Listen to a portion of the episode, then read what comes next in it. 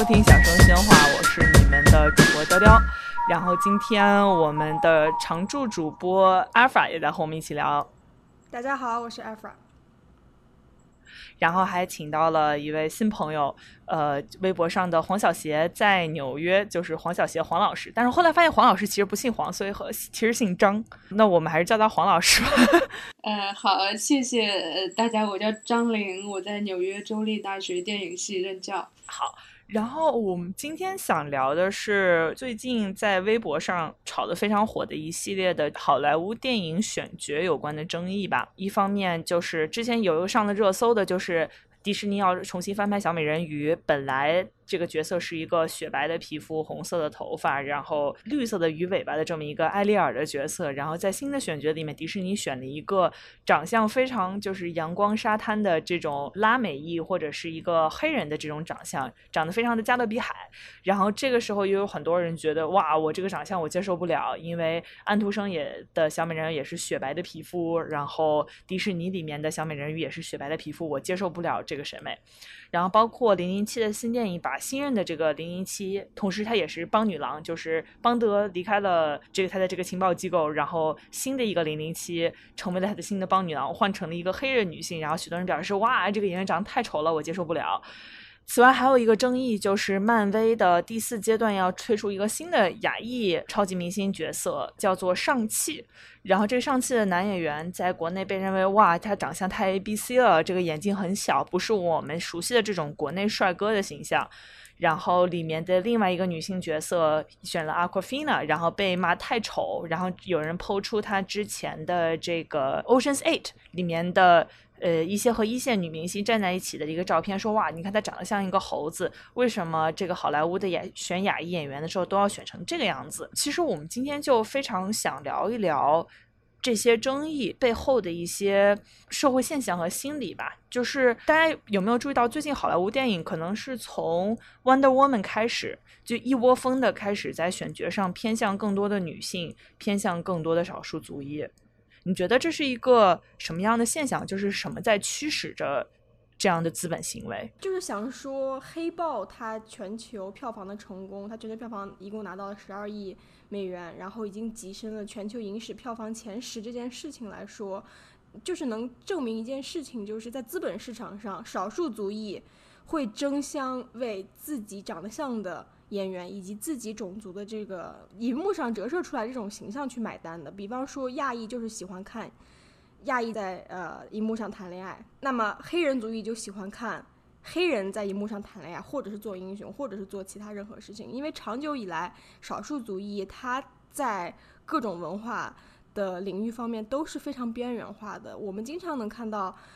就是只要亚裔一在大大荧幕上或者电视剧中出现，那么就是餐馆老板，那么就是戴着眼镜的书呆子，那么就是非常 awkward 的，在荧幕上表达没有一个正常人的感觉。我们在说，就是好莱坞是不是真的因为从 Wonder Woman 开始，真的变得更多元了？那其实看了一些呃好莱坞的多元调查报告。结论仍然是好好莱坞的多元程度的确在增加，但是在相对于美国的人口构成来说，还是远远不够的。呃，对，呃，你说的我很同意，但是我也想就从其他的方面来讨论一下，就是说少数族裔的角色形象出现在荧幕上更多，显然是好事，但是另外一方面，我们也要问一下。它的呈现是以怎么样的方式呈现？它是不是变成了一个 token？比如说，呃，出现了更多的女性，出现了更多的少数族裔的形象，只是为了票房，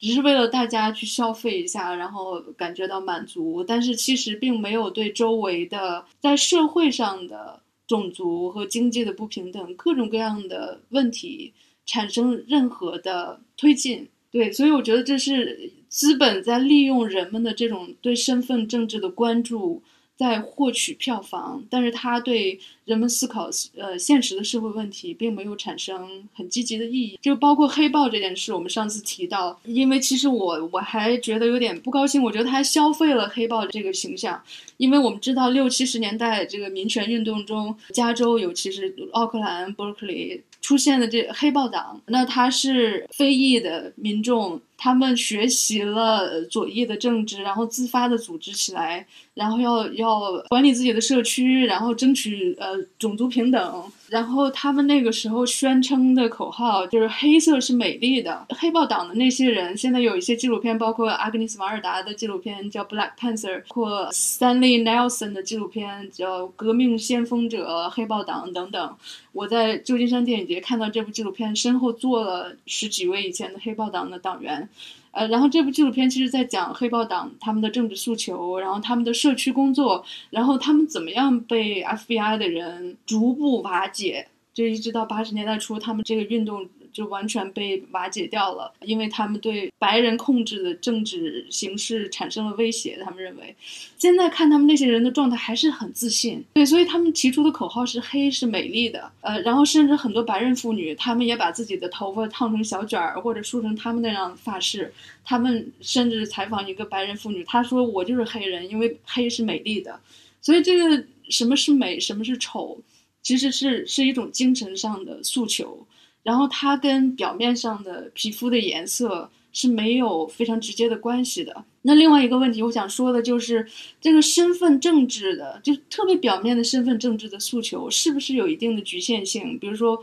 我们亚裔亚洲人就支持亚洲人，黑人就支持黑黑人。那这样的话，我们的抗争或者我们的批评，其实缺乏更广泛的团结的可能性。那因为现在很难找到一个团结的点。就是说，我们都知道存在着各种各样的不平等和剥削，种族的、经济的等等的文化的霸权。那我们要争取更多的人去抗争，才能改变。那如果我们每个族群只为自己族群说话，那这个世界是没有办法改变的。对，所以我觉得他没有触及根本的问题。但当然，好莱坞的商业模式决定了他也不可能触及根本的问题。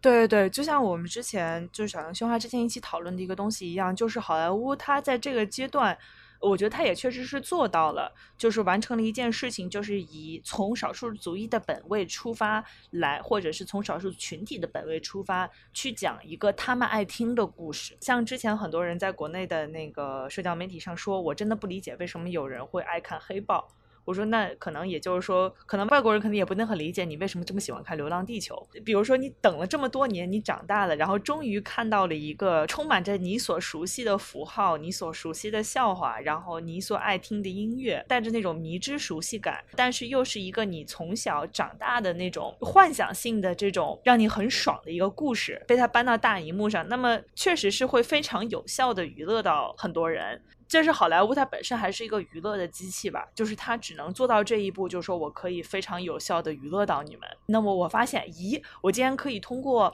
从你们族群的故事入手来去娱乐你们的话，那我们就继续这么搞。就是你刚刚说到的黑豹党，呃，以及黑豹党中间的抗争，我觉得当就是肯定中间是有更加复杂的历史啊、社会的文化背景的。就比方说六十年代的时候，不仅仅是有民权运动以及就是反越战这种等等文化波浪的这种冲击。其实也有更大的，就是第三世界国家以及非洲国家争取独立，及就是 比方说呃中国以及越南这些共产主义国家胜利这样的一个整个这个全球文化大背景。但是我觉得现在很遗憾的就是我们在美国和中国看到的一些例子吧。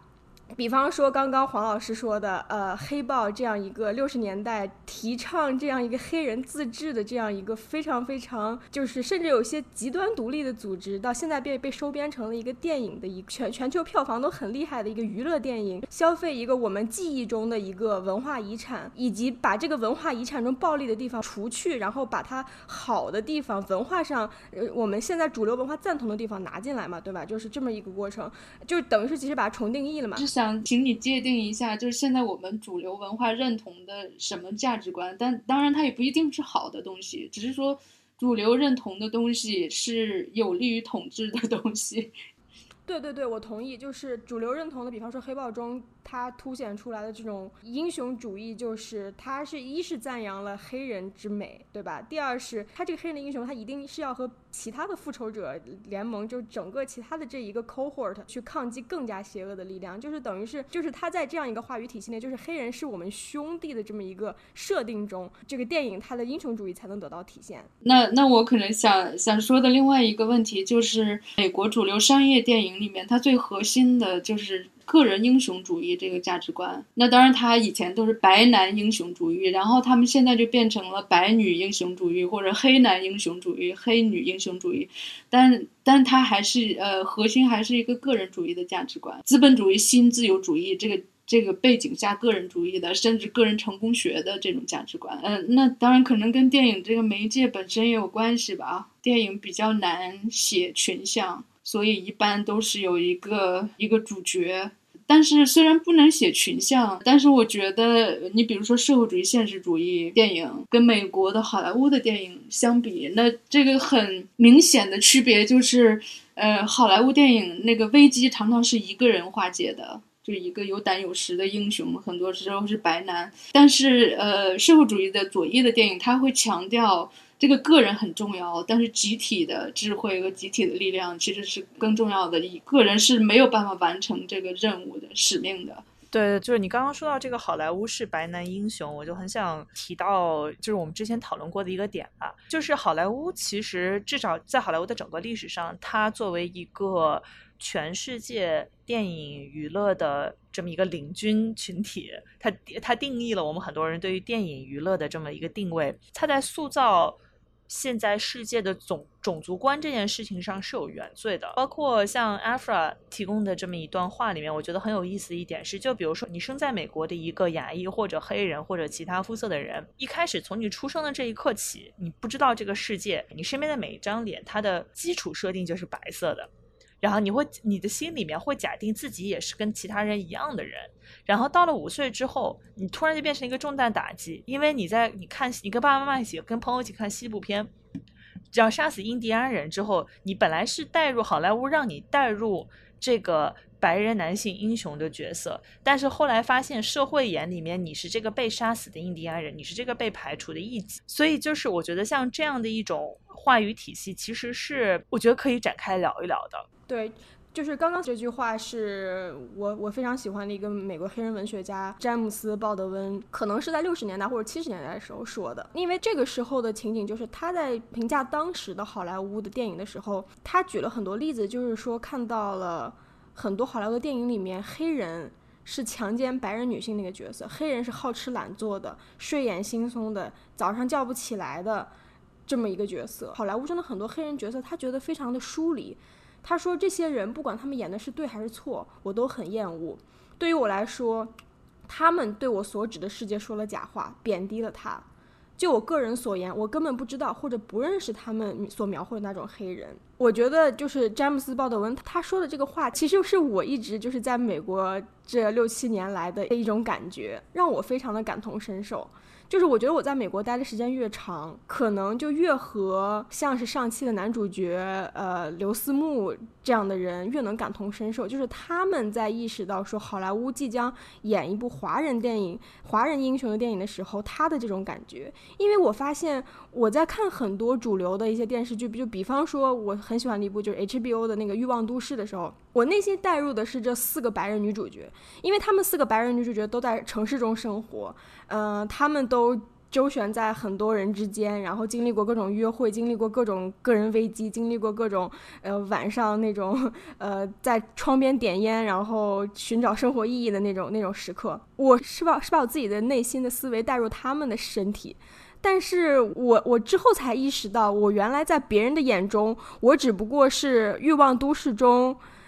给这四个女主角。他们的脚上去涂指甲油的越南的外来工作者，我可能觉得就是当当我意识到我自己带入的只能是这种越南，就是洗头店的越南小妹，没有一句台词，甚至没有正脸的越南小妹的时候，这可能就是我，呃，就是像詹姆斯鲍德温一样突然意识到说自己原来就是那个印第安人那种时刻，这是一种非常震惊的一个时刻，因为你的身份认同这个地方是给你身份和生命的地方，这个地方是。是是给我教育的、接纳我的地方。当我意识到这个国家其实给了我教育之后，是把我放在了这样一个没有台词、没有没有面孔的一个外来劳工人员的身上的时候，我这个时候的感情是非常撕裂的。对，首先我我觉得我们应该搞清楚为什么好莱坞电影在世界各国都占领了绝对的霸权地位，就是不是因为他的电影好。其实主要是因为战争和殖民，对新旧软硬的殖民等等，所以你比如说在一战之前，欧洲的电影是非常繁荣的，像意大利啊，像呃北欧啊，像法国等等。但是，一战的时候，因为欧洲国家都在忙于战争，所以好莱坞的电影趁机进入了欧洲市场，控制了很多那个电影市场。然后，另外一次就是二战之后，二战之后，我们知道美国成为全球的。霸主，对他在各个国家有驻军，呃，有军事基地，然后他的电影也随着军队，随着他的政治力量的延伸，呃，延伸到世界各个国家。所以一方面是军事的、政治的，从此之后他是成为一个霸主。他这几十年已经奠定了他的观众基础，就是世界各国的观众已经习惯了接受了好莱坞电影的这种方式，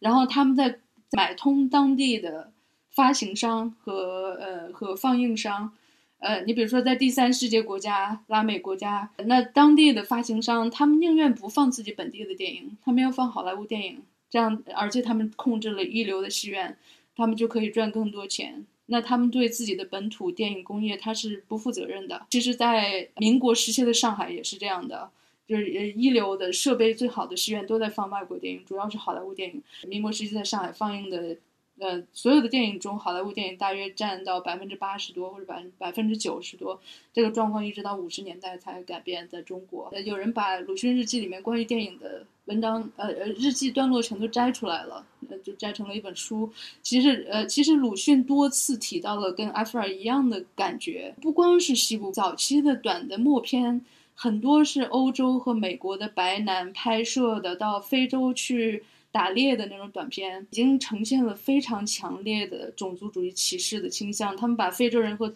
和动物，就包括他们在非洲打猎，大象啊、老虎、狮子等等猴子之类的。那个时候，早期观众看了就很过瘾啊。他们就是无意中，世界各国的观众都认同了欧美白男的视角。那包括呃，像 James Baldwin，他是作为一个美国黑人看到的这样。那包括非洲人。对，当时有一位我忘了他的名字，呃，也是当过非洲某个国家的总统，他也写过一本书，是叫《新殖民主义》，他也写到当时非洲的观众看到好莱坞西部片，那白男英雄去杀印第安人的时候，他们也跟着欢呼。电影的手法是很重要的，电影的镜头语言，它引导你跟哪些人物认同，这个是他，呃，已经把你放在那个人物的视角里面，放在他的心灵里面。所以他对人的潜意识的影响是很深的，所以这种是很有害的。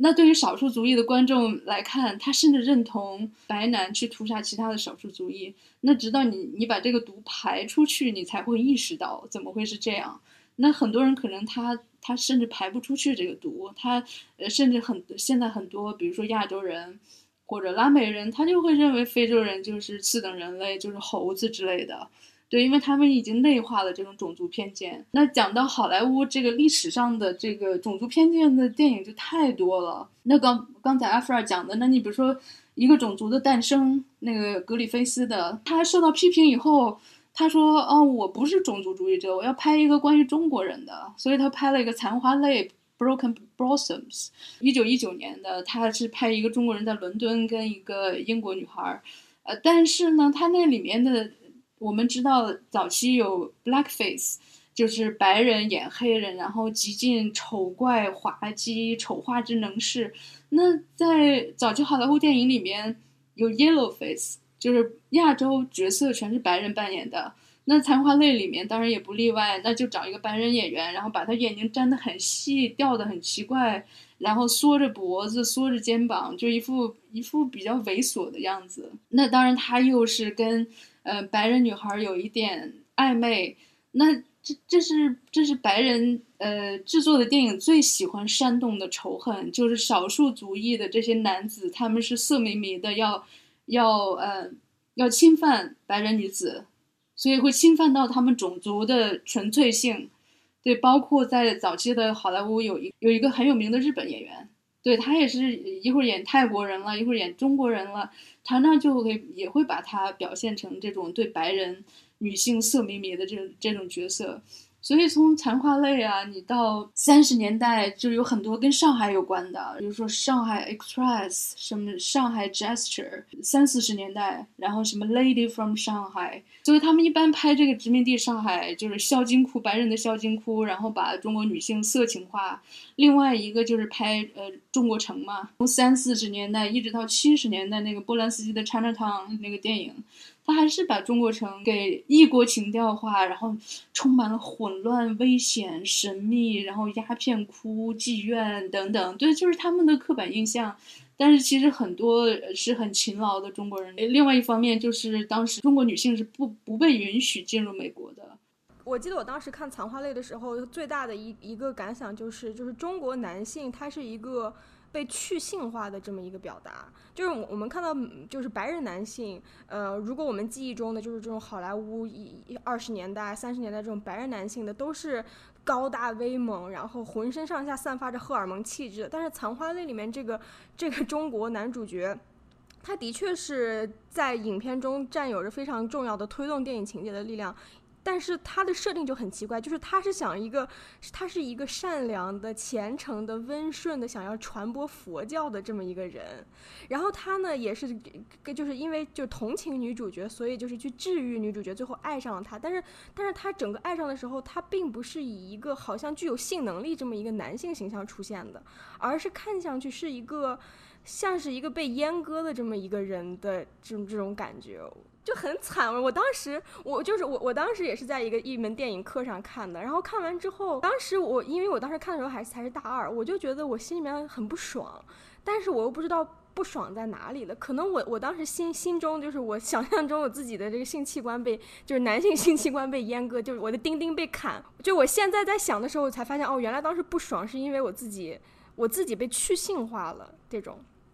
因为这个是你们应该看过萨义的《东方主义》那本书，或者法农或者其他的，呃，反殖民理论的一些理论家，他们其实已经说过这个问题，就是在殖民者眼里，被殖民者文化中的男性是女性化的，被殖民的女性是超级色情化的。对，其实，在欧美的呃，不论是电影之前的文学，他们写到中东或者写到亚洲，对这些男性的描写都是女性化的。或者说去性化的，这样他们安全啊，就是说他们有这种呀白男这种雄性的强有力的征服一切的，所以说啊，你们这些这些男的很女性化，呃，手没有力量也没有智力，这样你们就应该被我们统治，应该被我们征服。所以说，我们既然已经是就是非常迅速的像风一样的拂过了 这个殖民主义阶段，我其实很想从这个角度来看李小龙这个角色。在当时几乎是一个非常横空出世的角色，就是他从一个就是这种，就想象一下这个像蝴蝶君或者是像残花泪一样这种被去性别化的亚裔男主，然后突然出现了李小龙这样的一个角色，就是他又很 chill，然后又很傲气，然后又超级能打。然后这样的一个角色一下子出来之后，好像是在一定程度上，真的是虽然这句话被说烂了吧，但是好像就是从我们的这种自己的当时国内的民族主义角度说，哇，这个东亚病夫的招牌被他一脚踹开。然后，但是对于对于西方这个审美体系来说，好像是在审美上有一个特别大的挑战，然后就进入了另一套类型片，就这种东方主义的打戏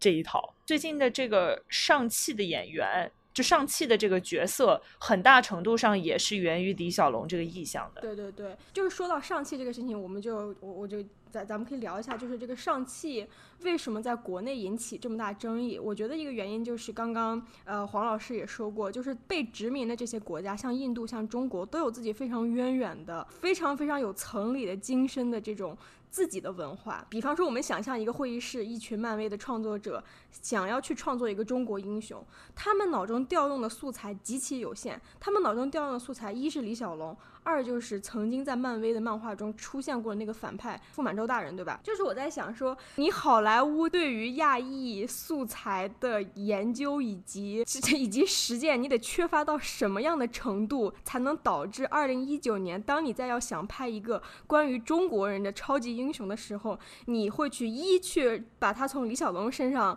呃寻找寻找素材，二是你去用这个之前这种一九三零年的这种傅满洲的形象，就是亚裔在。在荧幕上的表达，就是历史上得惨到怎样的程度，才就是突然在今天二零一九年，我们意识到了，我们说我的妈呀，原来这个上汽只能是这样，就甚至说上汽这个字，就它这个名字，都是采用一个非常完全闭合单音节的名字发音，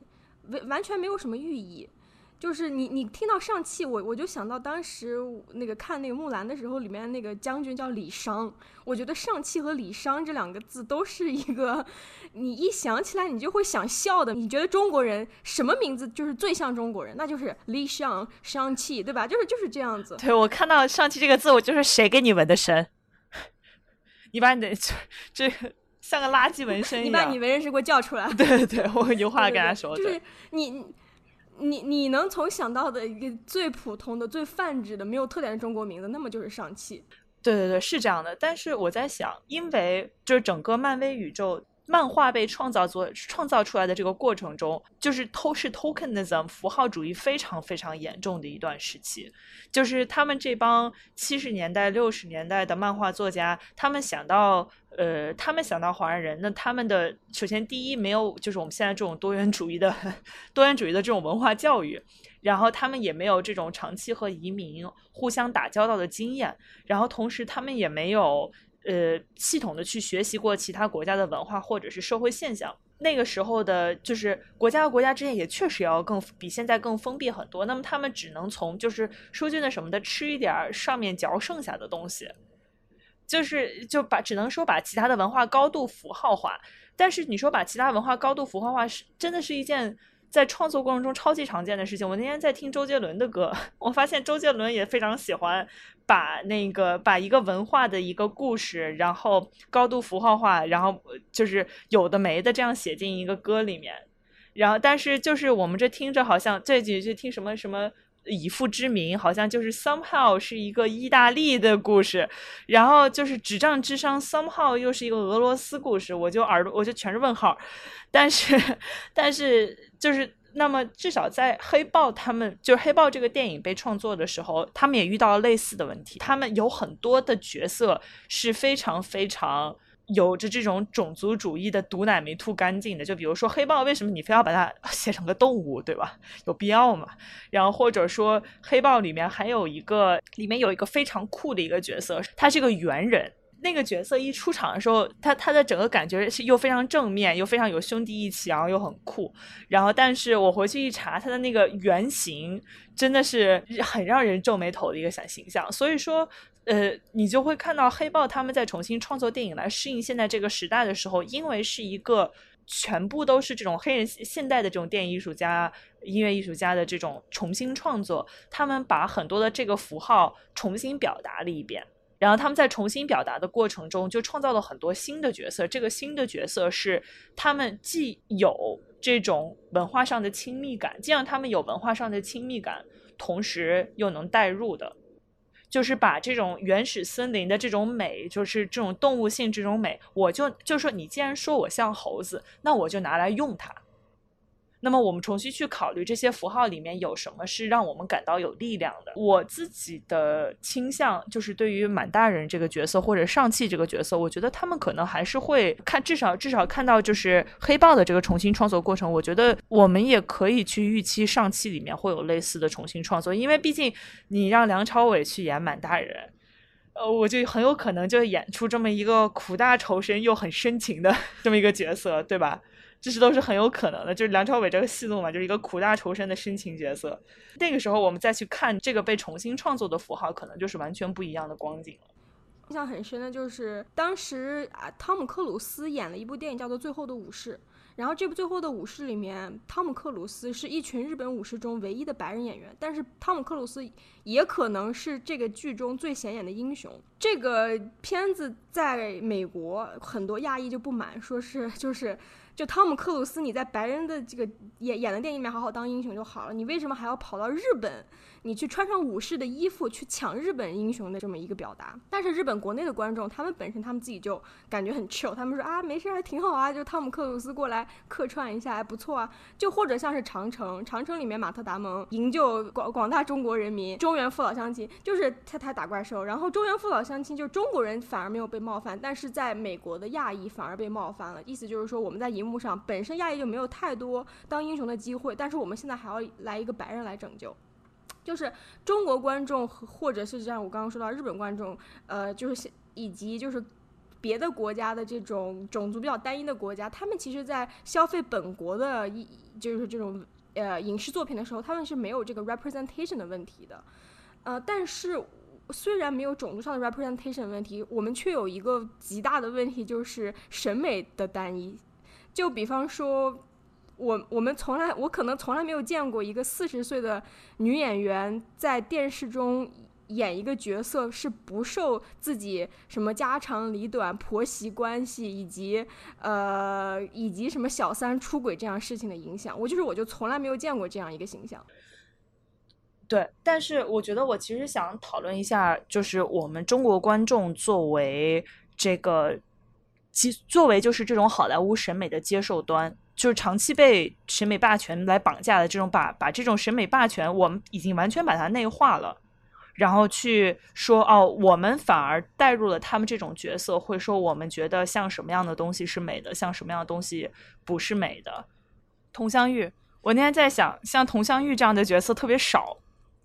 就她是一个正常的中年妇女，她有她自己的感情，她然后同时有一番事业，她就在美艳去做她自己想做的事情。然后就是你能想到更多的佟湘玉吗？好像就就超少。不不不不，但是但是佟湘玉她她当一哭诉的时候，她就她就说，呃，一一开始我就不该什么嫁过来，我的夫君就不会死。如果我的夫君不会死，我就不会流落到这个地方，对吧？她她。就是只要佟湘玉一旦精神崩溃，她就开始哭诉这个。然后我还记得就是非常清晰的一个一个就是佟湘玉她跳舞，就是湘玉给你溜肥肠。就佟湘玉这么一个让我们觉得风情万种的中年女性，都有都都一定要导演给她安插一些这样子哭诉亡夫这么一些情节。没有，对，就是像湘玉湘玉是个寡妇，就是她她她一定要她还是被喜剧化，但是她有一个怨妇的这样的一个角色。就是黄老师说，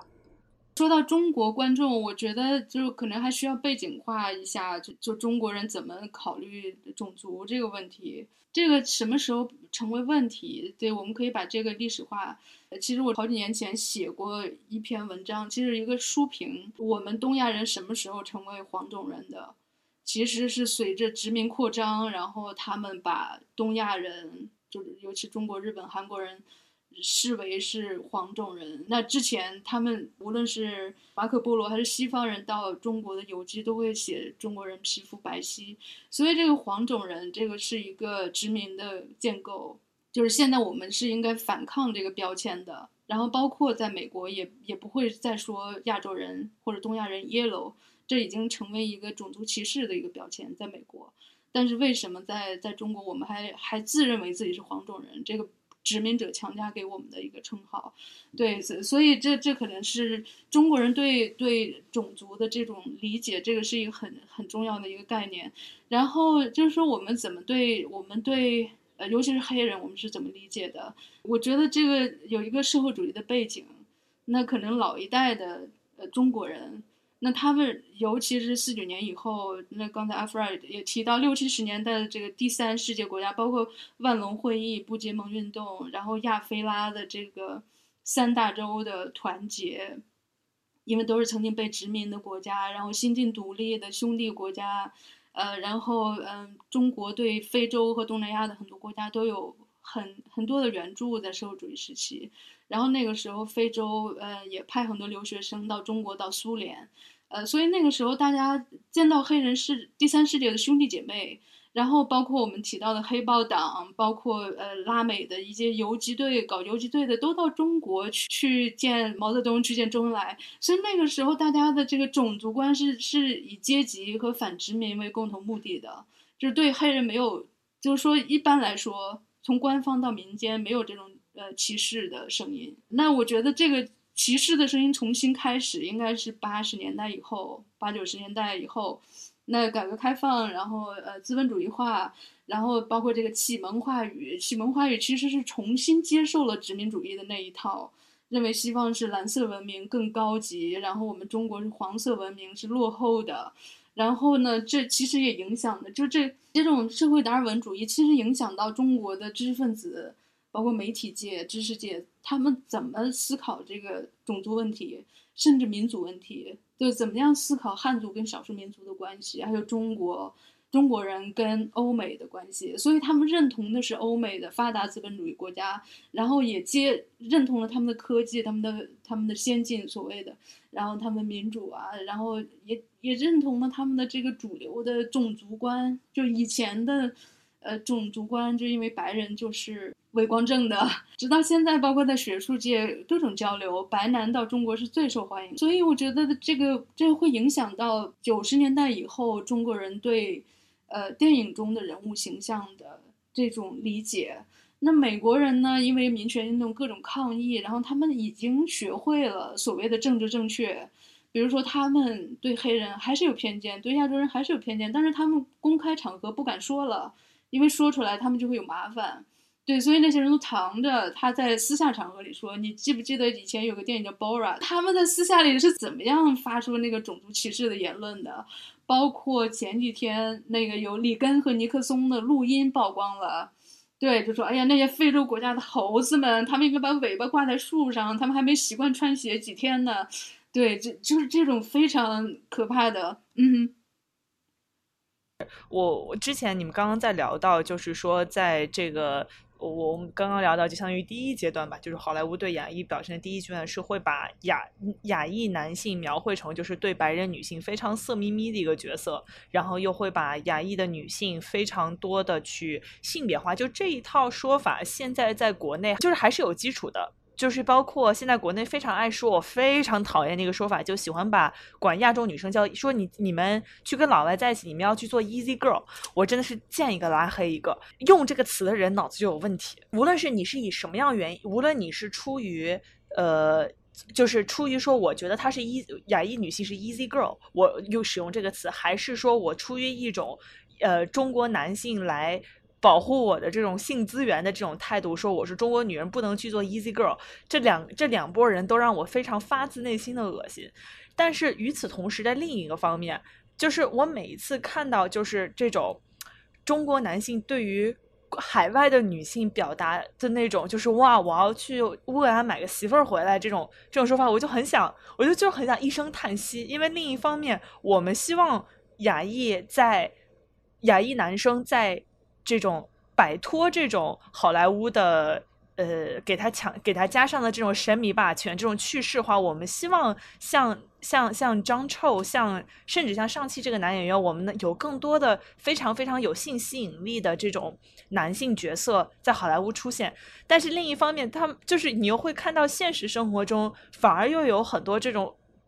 特别像像 James Baldwin 说他没有见过呃。特别这种就是好莱坞小丑化的黑人角色，我就很想说，我见过像好莱坞被小丑化这样的中国男人角色，就是这是一个让你觉得心里很复杂的事情。呃，我觉得就是双标吧。呃，这这儿有两个问题，一个就是有一些部分中国男性的双标，不允许中国女性跟其他国家的男性在一起，但是我对白人女性有一种。fantasy，对，然后有些是很不健康的 fantasy，他可能是通过看什么色情片或者色情照片得来的，因为好莱坞电影物化女性嘛，不管哪个种族女性她都物化，所以他也就把一些好莱坞女演员提供为全世界的男性的想象的对象。没错，没错，没错，就是这种白人女性被就是 sexualize 极其的 sexualize 这件事情，在中国就是能体现的地方太多太多了。就是，就比方说你在中国某个小商店买个丝袜，那个丝袜上肯定是有一个白人女性，金发白人女性在试穿丝袜。对，我记得当时看过一篇一篇文章，就是那个是一个 foreign policy 的文章，里面那个女就是里面那个作者就是说他自己是在两千年早期在中国留学，旁边有一个有几个中国的。同时也是大学生的人邀请他去一个派对，还是吃饭一个饭局什么的。就是饭局结束之后，他和另外一个中国男生一起回家，嗯，就是一起走回去。然后这个时候，中国男性就说：“哎，你们那个美国人都很开放，是吧？”然后他当时不了解开放到底是什么意思。后来他学了更多中文之后，他才知道开放原来是指的是性开放。然后当时《老友记》什么的又在中国热播，然后有人统计过说，《老友记》里面。各就是这几个女主角里面，她们的性呃，她们的性对象就是高达九十九个还是一百个，就是很大的一个数字，在当时中国人眼里面看来，这个作者女作者她就莫名其妙的被当成了一个来者不拒的一个开放的这么一个人，然后最后就是故事的结尾就比较不好，就不说了。但是这个就让我想起来，就是在中国人的眼里，就是比方说娶乌克兰媳妇，或者说上个白女，成为了一个标榜自己。性能力或者是一个胜利的一个一个符号，对我觉得我很讨厌宫斗剧的一个，就从小非常非常不喜欢宫斗剧的一个原因是，宫斗剧是什么呢？就是说相当于有这么一套游戏规则，这套游戏规则是你们一群女人要争夺一个男性，这个其实是我觉得就是社会的一种投射吧。现在在很大程度上的中国社会里面，你想在一个群体里面获得。认同或者获得资源，你是要去争取这个 alpha male 这个群体里面，可能在高中你们全班最酷的那个男生，然后那么你跟他，你做了他的女朋友，那么你在这个整个群体里面的地位就会有非常非常显著的改变。但然后，那么如果就是这种你在你在争取这个的过程中，其实有非常多的自我挑剔、自我批判，然后互相之间的挑剔和批判。去内化了很多这样的东西，然后最后很多女性把这样的东西变成了一种游戏，然后很多就是像很多八卦，整个这个 industry 就是把这种女性之间的互相挑剔变成了一种娱乐，变成了一种游戏，变成了一种互相的规训，就大家一起商量一下，你你去评一下分，班里面的谁最符合这个这个标准。就是我从小其实一方面参与过这个，另一方面自己后来越来越讨厌这样的东西，然后。所所以说，我特别能理解黄老师刚刚说的那种感觉，就是很多国内的，就是这种创作者，他们在这个环境里面待的太久，而且已经不愿意去反思，因为他们已经这样子活下来了，所以就完全的是属于一种带着内化的丑女倾向的丑女情绪，再去做创作所谓的给女性看的电影。比如说，我们说十七年电影，从一九四九年到一九六六年，十七年电影里面大量。特别生动鲜活，给人印象深刻的形象全是女性形象。你比如说刘三姐，你们可能知道，呃，五朵金花，然后李双双，这些都是都是特别泼辣、大方又智慧又勤劳的这种非常积极的女性形象。这个一个原因是她们是劳动者，她们是积极参与社会建设的人，而且走在前面，他们做的不比男性差，而且比他们做的更好。那其实我看过一些采访，一些口述史等等。那虽然现在我们对在历史上对大跃进的评价总体上来说是负面的，很多对当时的那些女性的采访，绝大多数女性都认为大跃进时期是她们她们觉得女性解放最彻底的时期。那是因为就是尤其绝大多数的农村女性，她们是从家庭繁重的家庭劳动中解脱出来。他们参与了公共劳动，那当然这个家务呢，就是极大的被社会化。社会化就是人民公社大食堂啦、托儿所啦等等。那他们他们进入了公共领域，对他们无论是在田地里劳动，还是参与公共管理等等，他们有自己的收入，有有更高的家庭地位，然后他们有一个自己支持的一个女性的社群，等等等等，都让他们觉得这个那个时期他们的。呃，体验是最好的，是男女平等最彻底的，他们女性解放最彻底的时期。那为什么到现在，就我们的性别观一直在后退？然后这个社会有一个刻板印象，就比如说女生最关心的是什么？女呃美妆、时尚、八卦、美食，这全是消费型的。就说女性能不能作为生产者和参与者，对我们对社会、历史、文化、政治，对我们做了哪些贡献？然后当然很多贡献都被男性书写者给磨灭了，包括无论他们写第五代的音乐人，还是写第五代的导演，书写历史的人，就有意无意无意的把女性创作者全都忽略了。他们会不断的强调这些男性创作者。对，所以我们作为女性就应该有这种野心，我们是历史的。创造者不比任何人差，就是今天聊的真的是聊的特别特别多的内容，然后感谢阿弗啊，感谢黄小雪老师，呃，就是这么这如此精彩的讨论，呃，感谢大家是收听，然后欢迎大家呃在微博上跟我们互动，然后谢谢大家对我们一如既往的支持，再见。